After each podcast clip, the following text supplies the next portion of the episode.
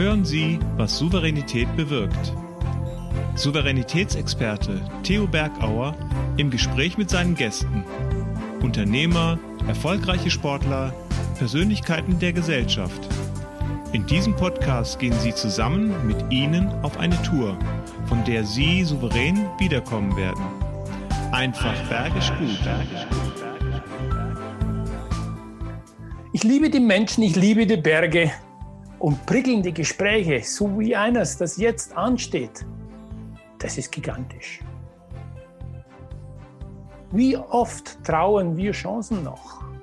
Wie oft sind wir nicht entscheidungsfreudig oder willig? Wie oft hätten wir gerne was erreicht, nur die Orientierung dazu, wie es geht, die Strategie dafür, das harte daran arbeiten, das fehlt uns. Wie sowas gelingen kann, das erfahren wir jetzt im Talk. Von jemandem, der dafür ausgezeichnet wurde als mutige Unternehmerin in dem Jahr 2020. Ich freue mich auf unseren Gast. Ich freue mich auf jemanden, der im Brauereiwesen groß geworden ist, in einer Männerdomäne jetzt Chefin und Unternehmerin ist und dafür nominiert und ausgezeichnet wurde für den Next Generation Award. Herzlich willkommen, liebe Ines Störling. Ja, welch Freude. Schön, dass wir uns mal wieder treffen. Äh, wir haben uns ja in Nürnberg schon getroffen auf der Braumesse. Und ja, eine veränderte Welt und unsere Welt hat sich auch verändert, indem wir jetzt virtuell zusammen sind. Schön, dass ich mit dir die Zeit habe, über Dinge zu sprechen, die eine Unternehmerin auszeichnen. Und Auszeichnung ist ja das richtige Stichwort. Du wurdest ja ausgezeichnet, liebe Ines. Und zwar ganz kürzlich, erst Ende August. Du hast nämlich einen Award gewonnen für die Next Generation der äh, Unternehmerinnen von Deutschland. Und äh, erzähl mal, wie ist es dazu gekommen? Ja, äh, ganz lieben Dank für die Möglichkeit, heute zu sprechen. Ähm, ja, wie ist es dazu gekommen? Also im Februar, März bin ich angeschrieben worden von äh, unserer hiesigen IHK, dass mhm. es interessanten Award gibt, ob ich nicht da Interesse habe, teilzunehmen, habe ich mir angeschaut. Das ist natürlich auch immer wichtig für ein Unternehmen. Äh, gibt es ja die Möglichkeit, sich in der Öffentlichkeit zu präsentieren und ja. auch zu zeigen, ist man wettbewerbsfähig. Deswegen finde ich das wichtig, an solchen Awards teilzunehmen. Da musste man allerdings ähm, vorgeschlagen werden. Also wir konnten uns nicht selber vorschlagen. Ja. Und ähm, Genau, deswegen hatte ich der IHK den Stichpunkt gegeben, dass wir gerne teilnehmen, wenn sie uns doch nominieren wollen oder mhm. mich. Das haben sie dann auch netterweise gemacht und ähm, ja, hat mich natürlich wahnsinnig gefreut. Ich habe dann einen Anruf erhalten, dass ich ähm, unter 75 Teilnehmern im Bereich externe Nachfolge mhm. den Award gewonnen habe. Wow. Mhm. Und gerade bei so einem speziellen Jahr wie diesem mit Corona, Kurzarbeit und ganz anderen Entscheidungen, die man treffen muss, ja. hat mir das einfach nochmal einen positiven Schub gegeben und ähm, eine Motivation, die man ja so sonst nicht selber irgendwie intern bekommt. Ähm, ja, ist einfach ganz tolle Motivationsquelle. Ja, also Entscheidungen treffen, das ist ja ein Thema, ich glaube, das wird sich wie so ein roter Faden durch unseren Talk heute durchziehen. Du hast ja auch eine Entscheidung damals getroffen, diese Generation anzutreten, eben das Unternehmen zu übernehmen. Ein Unternehmen, äh, die HW, Service für Brauereien und für, für, also für, für, für, Brauereien. Du hast jetzt ein Unternehmen mit über 40 Mitarbeitern, hast auch schon noch Töchterunternehmen, also eine Vollblutunternehmerin. Und da war ja die Entscheidung irgendwann einmal fällig. Übernimmst du, du warst damals Geschäftsführerin. Was hat ja. dich denn so sicher gemacht, eine gute Entscheidung getroffen zu haben? Ähm, ich habe da ehrlich gesagt nie so lange oder so intensiv drüber nachgedacht, was könnte mhm. das für Folgen haben, für welche, sondern das, das hat mich auch, glaube ich, geschützt vor vielen Entscheidungen, dass ich da gar nicht so lange drüber nachdenke, was könnten das noch für Konsequenzen haben, wer könnte damit ein Problem haben, mhm. ist das jetzt in meinem Alter das Richtige, ich habe doch gar kein Eigenkapital, habe ich mhm. überhaupt nicht drüber nachgedacht, das stand für mich gar nicht zur Diskussion, sondern für mich ging es um den Weg.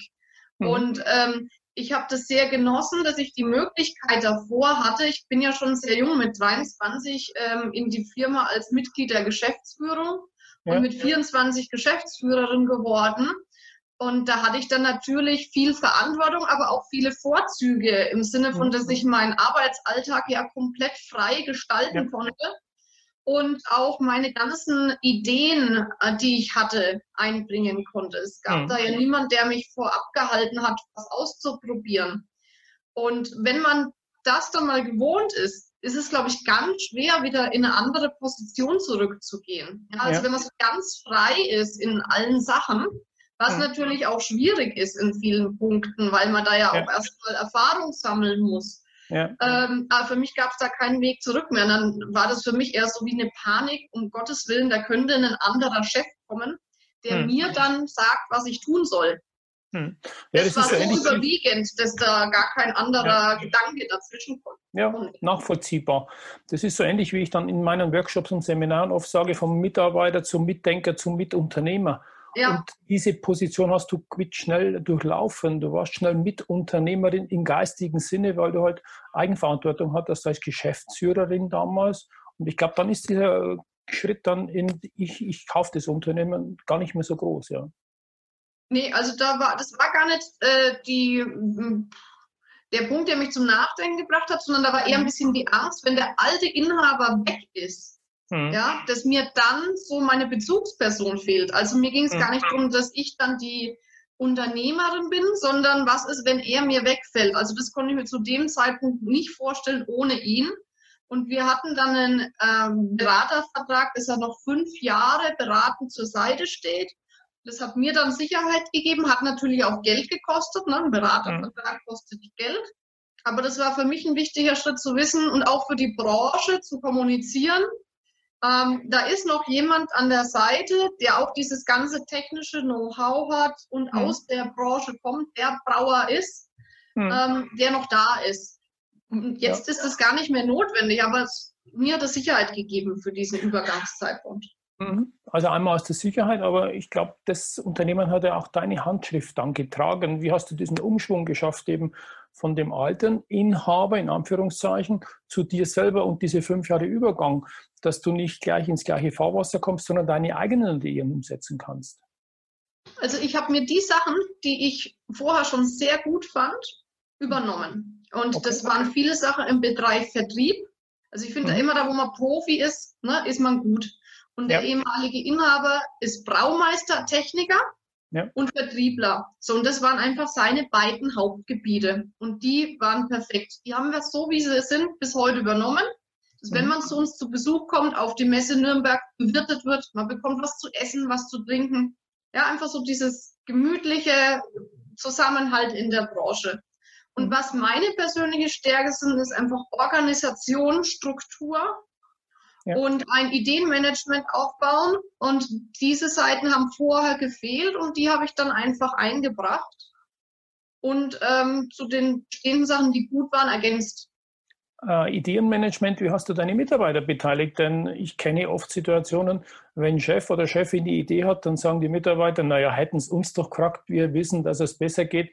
Ich glaube, das, das funktioniert gar nicht so, wie die Chefin das gesagt hat. Ich glaube, da hast du auch einen Tipp, wie man sowas machen kann, wie du es gemacht hast, die Mitarbeiter mit als Betroffene zu machen und die Ideen auch der Mitarbeiter zu, zu hören. Ja, deswegen hole ich mir ehrlich gesagt die Ideen von den Mitarbeitern, okay, ähm, okay. weil ich bin jetzt kein Profi im Fitting reparieren. Hm. Ich meine Profis und wenn die Ideen haben, was man da verbessern kann, dann ähm, hole ich mir das ja von erster Hand. Wir führen mhm. einmal im Jahr PIT-Gespräche durch, also Gespräche am Arbeitsplatz. Mhm. Man sich vorstellen wie eine Art Kurzinterview. Mhm. Und ähm, da wird jeder Mitarbeiter interviewt und wir stellen dem dann Fragen und starten einfach mit der Frage, was stört dich? Mhm. Also ähm, das sind einfache Fragen oder was würdest du ändern, wenn du Chef wärst? Okay. Dazu fällt jedem was ein. Ich kann natürlich jetzt nicht irgendwie so eine ähm, ganz spezielle Frage stellen, wie könnten wir die Umsatzsteigerung der nächsten ja. fünf Jahre äh, realisieren? Ja. Und das stelle ich dann im Handwerker. Also da fühlt er sich irgendwie total überfordert mit meiner Frage. Wenn mhm. ich ihm aber frage, was ist an, an deinem Arbeitsplatz gefährlich? Wo sind unnötige das, Wege? Wo ja. sind Stolperfallen? Was stört dich? Mhm. Dann hat er Antworten. Und auf genau, die Frage, was stört dich, antwortet fast jeder. Genau, das ist so sein, sein Welt, sein, seine Welt, in der er zu Hause ist. Äh, und da, da, da kann er dir auch antworten. Ja, das ist gut so. Genau. Heißt natürlich auch ein hohes Vertrauen zu haben. Ja, also das ist, finde ich, eine Grundvoraussetzung. Hm. Wenn meine Mitarbeiter fahren in die Brauerei, sind dort die ganze Woche vor Ort. Ich sehe sie also nicht. Hm. Wenn ich da kein Vertrauen in die Monteure habe und in die Baustellenleiter, dann würde das ganze System nicht funktionieren, weil dann bräuchte ich ja einen Mitarbeiter, der nur für Kontrollen zuständig ist. Mhm. Vielleicht auch so ein ja, eher weibliches Thema, da so einen Vertrauensvorschuss zu geben und mehr Vertrauen als Kontrolle durchzuführen. Ich weiß es nicht. Also ich hatte das Gefühl, Klar wird man da auch mal enttäuscht, aber äh, hätte das das aufgewogen, wenn ich jetzt da einen Kontrolleur einführe, der überall rumfährt und alles ähm, ähm, anschaut und kontrolliert? Ich sammle lieber dann der Erfahrung und gehe weiter den Vertrauensweg. Ja, also ich finde es gut und du hattest ja auch sehr viel Selbstvertrauen, äh, diesen Schritt zu tun. Du hast ja vorhin erzählt, du hast da gar nicht lange überlegt und gar nicht alle Risiken wirklich eins zu eins abgewägt. Es war mehr eine Bauchentscheidung, dann zu sagen, hey, das Ding ist meins, da setze ich mich dafür ein. Und ich glaube, wenn du so sehr viel Selbstvertrauen hast, überträgt sich das ja auch auf die Mitarbeiter und du wirst ihnen Vertrauen schenken können. Und das ist für mich ganz wichtig. Äh, diese Erkenntnis auch. Schön, dass du uns da mal mitgenommen hast. Ja. Äh, Verantwortung auch gegenüber einer Familie. Du bist ja verheiratet, hast einen kleinen zweijährigen Sohn. Äh, wie kannst du diese Verantwortung stemmen als Vollblutunternehmerin? Habe ich auch überhaupt nie drüber nachgedacht. Es gibt immer wieder diese Diskussionen. Ähm, ist man eine Rabenmutter, wenn man nebenbei arbeitet oder ist man mhm. äh, sozusagen eine Übermutter, wenn man nicht arbeitet? Mhm. Keine Ahnung, kann jeder darüber diskutieren, wie er will. Ich mache das einfach, wie ich das für richtig halte. Und mhm. für mich gibt es da kein Entweder-Oder. Also das ist mein Leben. Und in meinem Leben gehört meine Familie und meine Arbeitsfamilie dazu. Ich kann mir das gar nicht nur mit einem von beiden vorstellen. Und mhm. deswegen ähm, schaut bei uns auch jeder Tag anders aus. Er ist einfach so gestaltet, wie es passt. Jetzt, wenn er zum Beispiel in den äh, Kindergarten einen Probetag hat, dann am Vormittag nicht arbeiten, sondern dann an dem Nachmittag. Mhm. Und ähm, wenn ich jetzt Mitarbeitergespräche führe, dann lege ich die eben auf einen Tag, wo ich weiß, dass er ähm, mit meinem Mann gut betreut ist und dass die mhm. beiden zusammen Zeit haben. Ja. Das ich halt auch der Vorteil an, äh, wenn man selbstständig ist, dann kann man sich das auch so einteilen. Das heißt nicht, dass man vielleicht weniger Arbeit hat, sondern man ist freier in der Einteilung, wann man diese. Genau. Also die Zeiten sind dann besser flexibel einzuteilen du bist einfach mehr Herr oder Frau über deinen eigenen Terminkalender und äh, kannst das genau. richten, sodass es passt. Mir hat vorhin das Wort Unternehmerfamilie gefallen. Also es ist parallel gesetzt. Ich habe zwei Familien. Das eine ist meine Lebensfamilie und das andere ist die Unternehmerfamilie. Wie schaffst du diesen Familienspirit bei dir in deinen, ja, mittlerweile drei Unternehmen? Ich finde es ganz wichtig, weil ähm, man verbringt so viel Zeit auf der Arbeit und möchte ich da sitzen neben jemanden, über den ich mich den ganzen Tag ärgere und äh, hinter dem Rücken läster oder möchte ich da mit jemandem sitzen, den ich wie ein Familienmitglied sehe und mit dem ich auch ein mhm. Bier in der Mittagspause trinken kann? Ähm, wir haben mittlerweile auch sehr viele Familienmitglieder tatsächlich, also sowohl Vater, äh, Sohn, ähm, Geschwister, Pärchenkonstellationen. Meine Schwester selber ist auch im Unternehmen, ist Prokuristin und ähm, ich finde es einfach total schön, wenn man hinfährt und freut sich auf die Menschen dort, mhm. die eine Familie sind, eine Arbeitsfamilie. Und äh, man versucht sie nicht in seinem Büro zu verschanzen, damit man die äh, Kollegen, die man nicht leiten kann, nicht sehen muss. Ja. Ja, das ist immer ein Zeitgeist auch, äh, den gerade der Mittelstand hat, dieses familiäre, da ist noch persönlicher Bezug da und ähm, genau. diesen aufrechtzuerhalten ist sehr, sehr wichtig und nicht zu sagen, das haben wir und das funktioniert, sondern immer wieder dafür was zu tun. Äh, und auch ähm, ja, dieses Vertrauen zu haben, das wird jetzt nicht ausgenutzt, so diese Freiheit zu haben wie in einer Familie oder auch die Geborgenheit. Ich kann mal da einiges mehr erlauben, weil ich sehe in der Familie, ähm, die fangen mich schon wieder auf. Also das sehe ich jetzt nicht so. Ich sehe es eher so, dass wir ähm, ja, man kennt die Personen besser. Das ist vielleicht auch der mhm. Vorteil im Mittelstand. Wir müssen uns ja auch was überlegen, wenn man vielleicht jetzt nicht die Konzerngehälter zahlen kann, muss man mhm. was anderes bieten. Ja. Und persönliche, dass man vor allem schaut, demjenigen geht es doch heute nicht gut. Ich merke das doch, da ist doch was los. Und dann auf dem speziell eingehen kann, sagen kann, was ist denn los? Und dann sagt er, naja, mir mhm. geht's heute nicht gut, ich bräuchte eigentlich frei. Das würde sich vielleicht sonst nicht trauen. Ja. Ähm, und ne, dass man einfach das sieht und dann speziell für denjenigen sorgen kann, dass es ihm gut geht. Mhm. Ähm, das versucht man vielleicht in einem anonymeren Betrieb zu verstecken oder meldet sich einfach mhm. krank, ohne irgendeinen Kommentar dazu zu geben. Ines, denkst du, das ist, ich will nicht schwarz-weiß denken, aber ist das so eine Frauendomäne, da mehr Empfindsamkeit, mehr diese, diese soziale Kompetenz reinzubringen? Im Vergleich wirklich schwarz-weiß gedacht in der Männerwelt, wenn Männer Unternehmen führen? Also ich würde sagen, das sind mehr typische weibliche Fähigkeiten, mhm. was aber nicht heißt, dass das Männer nicht haben. Ja? Aber als Führungskraft, deswegen gibt es ja auch mehr männliche Führungskräfte, braucht mhm. man ja auch die Eigenschaft, Entscheidungen zu treffen, zu delegieren. Und es hat auch ein bisschen was mit Macht zu tun. Also man muss damit mhm. umgehen können. Und das sind oftmals typische männliche Stärken. Ja. Und brauchen das dann auch in der Führungskraft. Also Entscheidungen treffen, delegieren, das sind einfach ganz notwendige Sachen. Mhm. Ähm, und dann haben aber eben viele Frauen den Faktor zu schauen, dass es Mitarbeitern gut geht oder nicht nur Mitarbeitern, einfach das ist es oft wichtiger oder spüren wir, dass es Menschen gut geht, dass sie sich wohlfühlen. Ähm, und das sind, haben bestimmt auch einige Männer, aber halt mhm. überwiegend Frauen. Und das finde ich ist gerade die Stärke, die Frauen dann auch in Führungspositionen haben und weshalb es dann auch für eine ganz wichtige äh, ja, Kraft in, in einem Unternehmen ist, wenn da Frauen in Führungspositionen sind. Ja.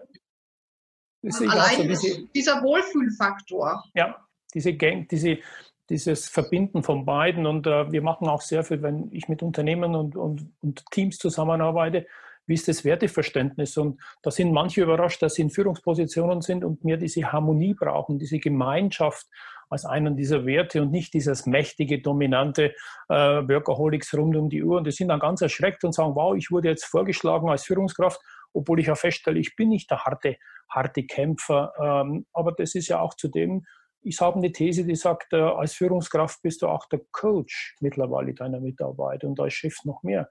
Wie, wie siehst du das? Coach zu sein?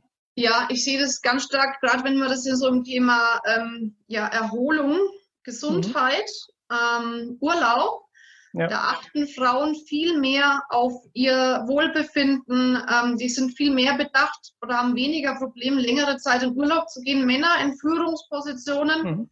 sind ganz oft einfach nicht ersetzbar. Und ähm, das verstehe ich, wenn man sagt, das ist aktuell nicht möglich. Aber mhm. dann muss das als Ziel gesetzt werden, das zu verändern. Ja. Als Ziel muss es sein, dass man als, als Chef nicht benötigt wird, sondern dass die Firma ohne einläuft. Und ja. das ist ein Punkt, wo Frauen eher loslassen können wie Männer. Mhm. Und wenn ich sage, das ist in meinem Unternehmen aktuell nicht möglich, dann muss ich mir einen Plan erarbeiten, wie ich das in drei bis fünf Jahren umsetzen kann. Aber das muss organisatorisch irgendwie äh, möglich sein, weil der Körper braucht Ruhe, der Körper braucht Erholung und vor allem ja.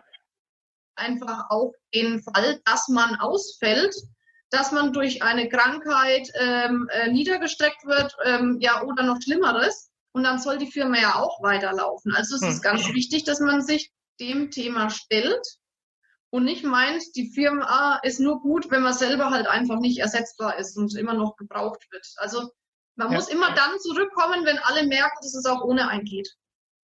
Das ist wichtig. Äh, ein interessanter Aspekt ist auch Verantwortung, weil wenn dein Laden nur mit dir als Chef läuft, äh, und du mal nicht mehr da bist, dann ist es eine Gefährdung der anderen Arbeitsplätze. Also genau. ich bin mir auch sicher, dieses Bewusstsein gerade in Menschen reinzubringen, die eh sich in der Arbeit verschanzen und nur noch arbeiten, bis zum Anschlag. Und da ist ja das Risiko sehr, sehr groß, äh, die Souveränität zu verlieren, diesen Überblick zu, zu haben und in sich selber zu ruhen. Und für mich ist es wichtig, wenn du selber in dir ruhst, diese Ausgeglichenheit, diese, äh, dieses, ja, diese Balance für dich selber hast, kannst du dich auf deine Mitarbeiter einstellen. Und das ist ganz wichtig und schön, dass du auch dafür eine Lanze brichst, zu sagen, wir brauchen das. Wir müssen ersetzbar werden. Wir müssen dafür sorgen, dass wir auch unsere Auszeiten haben.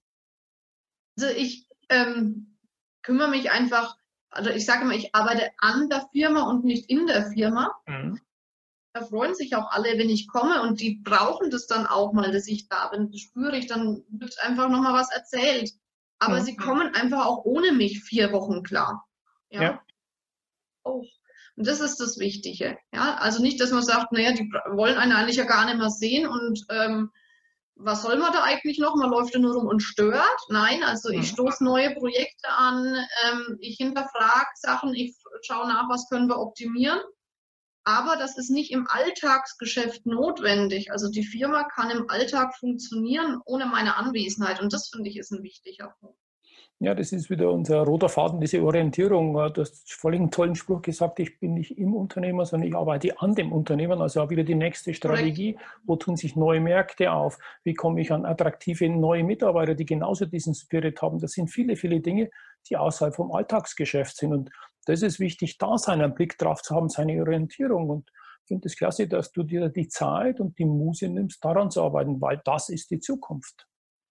Mhm. Also ich habe ähm, ja vor vielen Jahren, da, als ich die Geschäftsführung übernommen habe, dachte ich, oh Gott, was sind denn das jetzt alles für Aufgaben? Ich weiß ja gar mhm. nicht, ob ich irgendwas vergesse, weil ich nicht weiß, was meine Aufgaben sind. Mhm. Und da habe ich mich dann angemeldet zum äh, nicht Zeitmanagement, sondern Zielmanagement, mhm. Lebenszielplanung, Periodenzielplanungen und das sowohl für mich privat als dann auch für die Firma. Und da hatte ich zu dem damaligen Zeitpunkt beschrieben, dass ich mehrere Firmen besitzen werde. Hm. Zu dem Zeitpunkt noch gar keine. Und da ich das dann schon so, also schriftlich niedergeschrieben manifestiert habe, war für mich klar, als die Frage kam, ob ich die Firma übernehmen möchte, dass ich das tue, weil das war ja in meinem Ziel. Hätte ich ja, mir vorher nicht die Gedanken gemacht, was ich möchte, wo ich hin will, wäre ich da vielleicht gar nicht drauf eingegangen, weil das ja gar nicht in meiner Idee stand. Und das mhm. haben wir, habe ich dann abgewandelt auf die Firma in alle Bereiche und so machen wir wirklich jedes Jahr eine äh, Jahreszielplanung, binden da auch unsere Mitarbeiter alle mit ein, aufgrund dieser Interviewgespräche oder dann den Führungskreis in diese Jahreszielplanung. Und ähm, so, also das ist eine Sache, an denen ich dann stark arbeite. Einfach weitere Ziele für die Firma. Wo wollen wir hin? Was ja. können wir noch machen?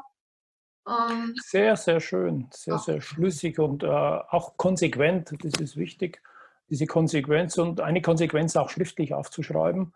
Ähm, denn unser Hirn ähm, prägt mehr das Schriftliche bringen wir das Beispiel, wenn du in der Schule einen Spicker geschrieben hast, äh, du musstest auf den ja. Spicker nicht mehr schauen, weil du wusstest, was du geschrieben hast. Und genauso Richtig. ist, wenn du deine Periodenzielpläne machst, deine Jahreszielpläne. Im Kopf ist so viel, aber das zu verdichten gibt auch eine klare Orientierung, indem das du in der Schriftform machst. Mhm. Ja. Ja, schriftlich. Das ist so die Aufgabenstellung, ähm, die wir ja haben. Und äh, ich kenne jemanden, der war im letzten Talk Gast bei mir, der macht wenig schriftlich, der nutzt seinen Mund, er ist nämlich Sportmoderator, er ist derjenige, der kommentiert große Weltmeisterschaften, Weltcups im Wintersport und dieser Willi Willmann hat gesagt, Mensch, wenn du mit der nächsten Mal mit der Ines sprichst, stell dir mal die Frage, es, mich würde interessieren, wie schafft sie denn, dieses alles unter einen Hut zu kriegen, diese hohe Verantwortung für das Unternehmen und natürlich auch die für die Familie ein, zwei Tipps. Du hast das schon durch die Blume vorhin mal erzählt. Ähm, wie schaffst du das und wo stößt du an deine Grenzen? Ähm, Punkt 1, Organisation. Also mhm. man braucht eine funktionierende Organisation. Bei mir ist es tatsächlich Zettel und Papier.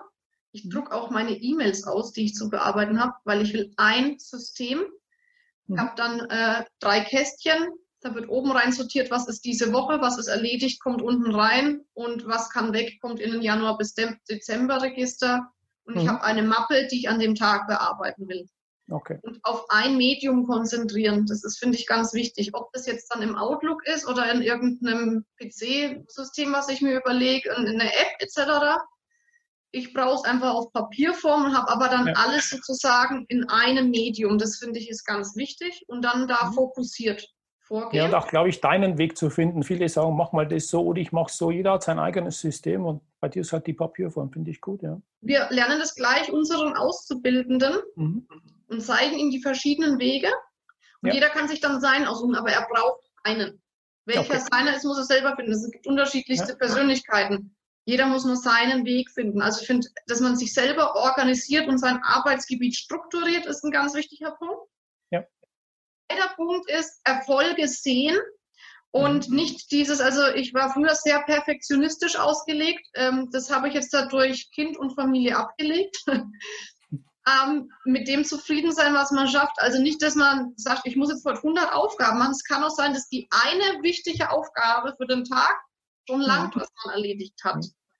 Ähm, ja, oder, oder dieses Pareto, Pareto-Prinzip, dass du sagst, du machst mit 20 Prozent Aufwand schon 80 Prozent Ergebnis und das genügt vielleicht in manchen Dingen, aber es müssen nicht die 110 Prozent sein. Einfach, dass man zufrieden ist mit dem, was man am Tag geschafft hat und nicht, wenn ich in der Mappe einfach noch drei Sachen drin liegen habe, die ich nicht geschafft habe, naja, dann mache ich sie halt am nächsten Tag.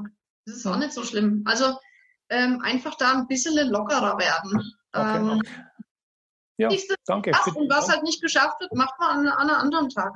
Genau. Wie belohnst du dich denn? Das war nämlich die nächste Frage. So eine Bierbrauerin im Brauereiwesen mhm. groß geworden, Bierfässer, Bierkisten, äh, Bierzubehör, permanent von früh bis abend um sich und noch aus einer Weinbaugegend kommend. Da muss ich ja die Frage stellen, trinkst du auch ab und zu mal ein Weinchen? Ja, also aus meinem Bürofenster schaue ich auf ein Weingut. Wir wohnen ja in einem Weinort. Mhm. Und Belohnung hat bei mir tatsächlich was mit Essen und Trinken zu tun. ich bin leidenschaftlicher Esser. Zum Glück ist ja mein Mann äh, Koch.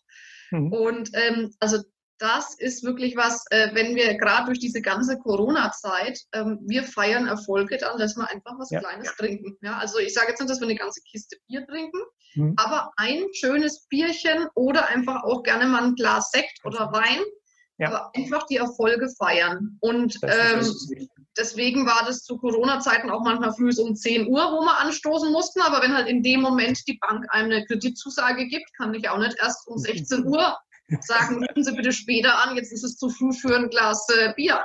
Ja. Also, ähm, das dann die Feste so feiern, wie sie fallen und genau. das ist genau. gut so. Und das ist genau. auch, glaube ich, in der Familie so und auch in Unternehmen. Nicht immer warten und sagen, Mensch, das war jetzt ein Erfolg und es könnte noch mehr und jetzt warten mal ab, ob das wirklich erfolgreich ist, sondern sagen, hey, jetzt ist soweit. Es muss ja nur ein Ritual sein, es muss ja nicht gleich genau. ein wilde, wildes Event werden, sondern die Kleinigkeiten, nee. die machen Man muss ja nicht gleich ins Steakhouse fahren, also man kann ja, ja einfach auch mit Kleinigkeiten wie gesagt, mein Sohn kriegt dann eine kleine Apfelschorle, dass der das auch gleich lernt. Wir stoßen da zusammen an und äh, ähm, freuen uns über den Erfolg. Sehr schön. Aber auch sehen den, den Erfolg und nicht gleich wieder weitermachen.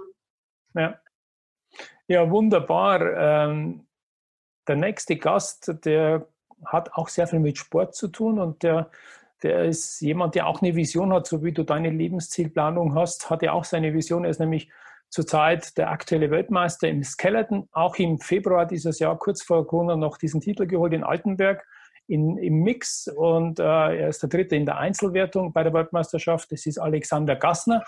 Und äh, der wird mein nächster Gast sein. Und der macht ganz was Verrücktes. Skeleton heißt, du liegst auf dem Fahrgerät, Kopf nach vorne und haust dich damit 120, 140 Stundenkilometer durch den Eiskanal also okay. absolut verrückt. Ich sage, das ist wie Bungee Jumping. Ähm, welche Fragen darf ich denn den Alexander stellen? Der hatte nämlich auch verletzungsbedingt harte Zeiten, hat aber an seine Vision geglaubt. Ähm, welche Fragen?